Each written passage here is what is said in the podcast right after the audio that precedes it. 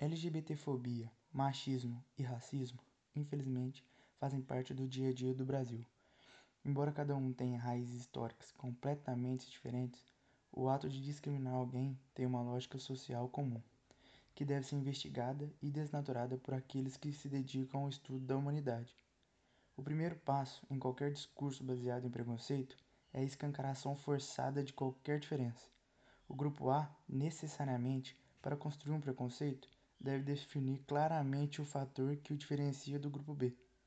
Esse caráter diferenciado divide essa sociedade em dois perfis distintos, criando quem faz parte de nós e quem faz parte deles.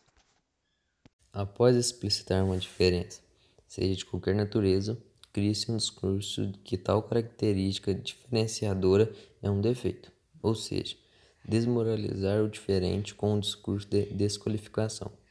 O nós se diz necessariamente melhor do que o eles, pois não possui aquele traço.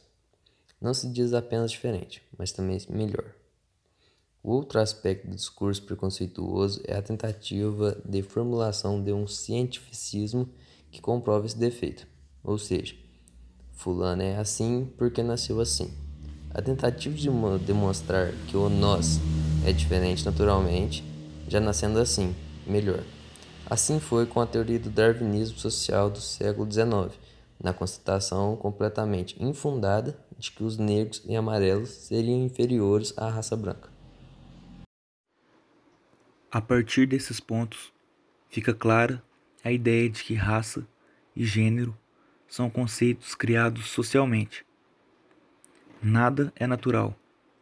Ninguém nasce com predisposições genéticas a qualidades morais. Ou seja, ninguém nasce inferior ou superior a outro. Infelizmente, o cenário social de nosso país ainda possui enraizados alguns preconceitos e que cabe a cada um de nós combatermos.